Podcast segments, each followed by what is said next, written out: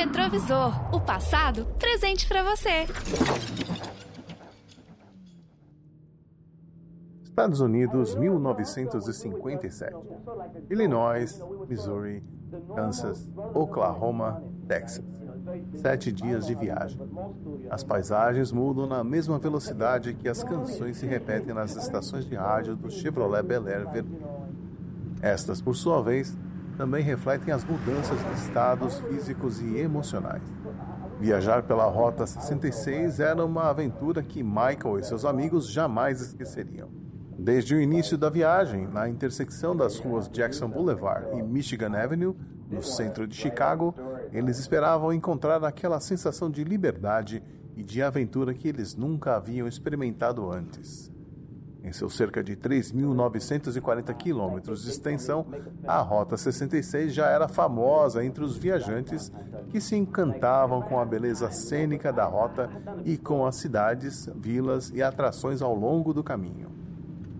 Os Estados Unidos viviam o apogeu da era das viagens rodoviárias e, em pouco tempo, a Rota 66 também se tornou um símbolo americano, sendo mencionada em canções populares filmes e programas de televisão.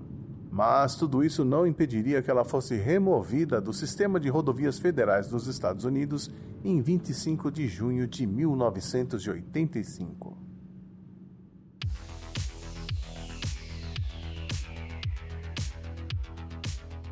Eu sou o Xi e você está ouvindo o Pelo Retrovisor, o podcast da família 80 Watts que conta as histórias dos fatos marcantes dos anos 80 que ajudaram a formar o mundo de hoje. Nesta edição, nós vamos relembrar a história da Rota 66, a mais famosa rodovia interestadual dos Estados Unidos. Pelo retrovisor, o passado presente para você. O ano era 1857. Os automóveis só seriam inventados 30 anos mais tarde, mas a construção do que viria a ser a Rota 66 já havia começado. O tenente Edward Fitzgerald Beale recebeu o financiamento do governo para abrir uma trilha para que os pioneiros e suas carroças puxadas a cavalo pudessem chegar até o oeste americano em busca de terras férteis, oportunidades econômicas e uma vida melhor. Essa trilha começava na Carolina do Norte e se estendia até o Novo México.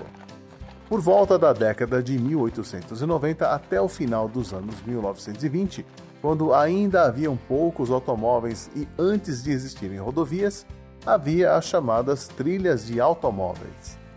Elas eram abertas por organizações privadas para ajudar os viajantes a se locomoverem naquele trecho do país. Não havia qualquer controle sobre essas trilhas e qualquer pessoa podia abrir uma onde bem entendesse. Apenas em 1926, o Bureau of Public Roads, a agência governamental responsável pelo desenvolvimento de estradas e pontes nos Estados Unidos, aprovou um conjunto de propostas e diretrizes para a construção de um sistema nacional de rodovias interligadas com o objetivo de padronizar as estradas e garantir que elas fossem seguras e acessíveis em todo o país. Em 30 de abril de 1926, foi inaugurada uma nova rodovia que começava em Chicago e terminava em Los Angeles ela foi identificada com o número 66. Este foi o início oficial da Rota 66, ou seja, ela foi uma das primeiras rodovias dos Estados Unidos. De todas as trilhas de automóveis que existiam antes de 1926, apenas três seriam incorporadas à Rota 66. A Rota Lone Star, que ia de Cameron, na Louisiana, a Chicago, Illinois, o sistema de trilhas Ozark, e a antiga estrada transcontinental nacional que ia de St. Louis a Louisiana. Mas elas tiveram seus trajetos um pouco alterados por questões orçamentárias. Não demorou muito tempo para que as lojas de conveniência começassem a aparecer ao longo da rota, visando aumentar suas vendas. Em 1927 foi criada a Associação da Rota 66 dos Estados Unidos, e ela viria a desempenhar um papel importante na popularização da rodovia no ano seguinte, quando organizou uma maratona de Los Angeles a Nova York, com os corredores percorrendo 5.500 quilômetros a pé. O trecho de Los Angeles a Chicago foi percorrido ao longo da Rota 66, que ainda não estava completamente asfaltada, e algumas celebridades da época acompanharam os corredores ao longo do trajeto. Das 155 pessoas que começaram, incrivelmente 55 corredores conseguiram terminar a prova após 84 dias. Mas não foi só a Associação da Rota 66 que ajudou a popularizar a rodovia. Em 1932, uma bem-sucedida campanha da US Highway Association convidava as pessoas a dirigirem por ela até Los Angeles para acompanhar os Jogos Olímpicos de 1932. Nos anos 30, a Rota 66 desempenhou um papel importante na economia americana. Uma combinação de seca prolongada, práticas agrícolas inadequadas, como o cultivo excessivo e o uso inadequado de técnicas de conservação do solo, além de ventos fortes, contribuíram para a erosão do solo e a formação de grandes nuvens de poeira na região que se estendia do Texas até o Canadá, que incluía estados como Oklahoma, Kansas, Colorado e Novo México.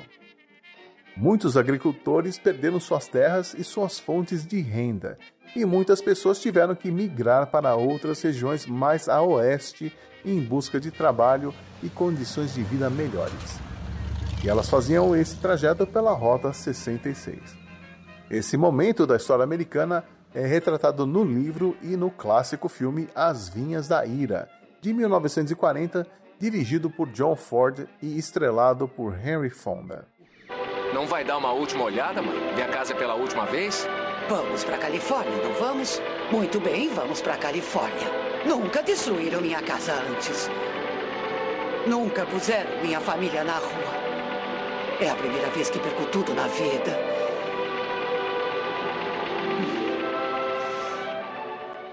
Com esse enorme fluxo de imigrantes, vários pequenos negócios, como restaurantes, postos de gasolina e motéis foram surgindo ao longo da rodovia. Em 1936, a Rota 66 finalmente foi completada, chegando até Santa Mônica e terminando na Highway 101, entre as ruas Olympic e Lincoln. E apenas em 1938 ela teve toda a sua extensão asfaltada. A Segunda Guerra Mundial também levou vários trabalhadores a migrar para o oeste pela Rota 66 para trabalhar na indústria bélica. Apenas após o fim da guerra, os turistas puderam começar a viajar pela Rota 66 para apreciar a paisagem ao longo de seu trajeto, e isso incentivou os empresários a criarem restaurantes, motéis e atrações turísticas que viriam a se tornar marcos históricos, como o Arco Gateway, em St. Louis, Missouri, uma estrutura em forma de arco que representa a porta de entrada para o oeste. Também o Cadillac Ranch, em Amarillo, Texas, uma série de carros Cadillacs enterrados no chão e a famosa placa indicando o fim da Rota 66 no cruzamento da Ocean Avenue e Santa Mônica Boulevard, próximo ao famoso Pier de Santa Mônica. Essa popularização da Rota 66 contribuiu para a criação do conceito de americana na cultura pop, que se refere a objetos, imagens e ícones que se tornaram símbolos da cultura americana e que são frequentemente associados a uma época específica ou a um determinado movimento cultural. Nos anos 50, a Rota 66 receberia algumas melhorias que afetariam imensamente vários negócios anteriormente prósperos. Com a construção de vários viadutos para evitar trechos muito congestionados nas cidades, o número de turistas parando nesses lugares caiu vertiginosamente e com a lei da rodovia interestadual de 1956, os motoristas simplesmente pararam de passar por todas as lojas locais, postos de gasolina, atrações turísticas e tudo mais que havia sido criado para servi-los. Esse foi o começo do fim da Rota 66. Não que isso fosse evidente.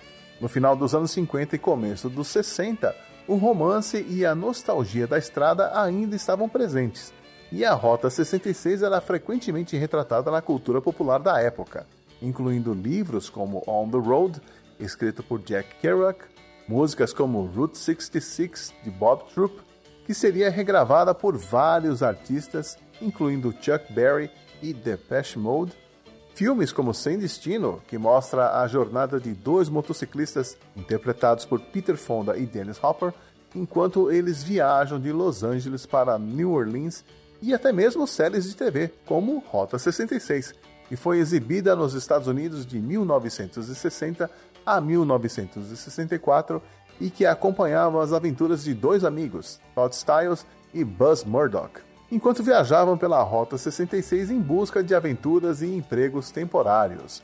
Uma das primeiras séries de TV a ser filmada em locações ao invés de estúdios, o que ajudou a capturar a autenticidade e o espírito da época. Buzz e eu vamos embora. Agora que tudo aconteceu e que pertence ao passado. Não tenho tanta certeza. Aqui hoje, longe amanhã. Engraçado, ainda ouço e vejo tudo. Tudo o que aconteceu quarta-feira. Como quarta-feira? Buzz e eu estávamos terminando um serviço de 30 dias que tínhamos numa olaria. Parecia uma eternidade. Muitas eternidades. Mas no final dos anos 60, grandes trechos rurais da rota foram substituídos pelas rodovias interestaduais. A construção dessas novas rodovias aconteceu ao longo de vários anos e a Rota 66 gradativamente perdeu sua importância como uma rota principal de transporte. Em 1976, a Associação da Rota 66 dos Estados Unidos foi dissolvida. Mas com certeza o golpe de misericórdia foi a remoção oficial da Rota 66 do sistema de rodovias dos Estados Unidos, em 27 de junho de 1985, depois que foi decidido que ela não era mais relevante e havia sido substituída pelo sistema de rodovias interestaduais.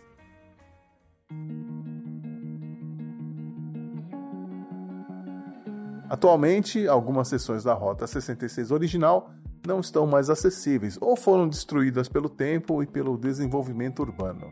Mas ainda é possível percorrer grande parte do trajeto original da Rota 66 nos dias de hoje.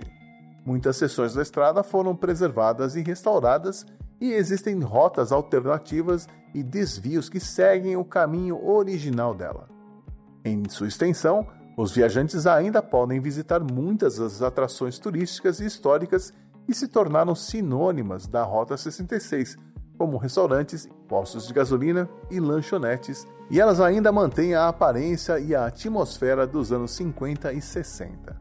Além disso, muitas cidades ao longo da rota original cediam festivais e eventos anuais em homenagem à história e à cultura da Rota 66, e continua sendo uma das estradas mais emblemáticas e icônicas da história americana, um símbolo do espírito de aventura e liberdade que se tornou sinônimo da América, que ainda vive na imaginação coletiva e continua a inspirar viajantes de todo o mundo a explorar a paisagem, a história e a cultura dos Estados Unidos.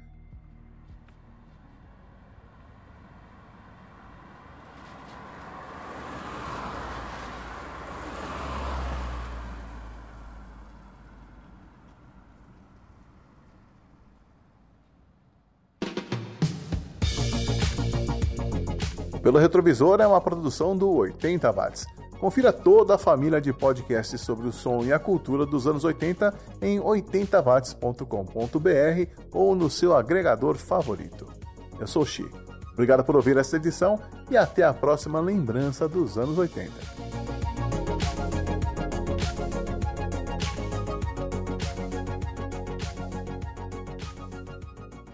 Pelo retrovisor, o passado presente para você.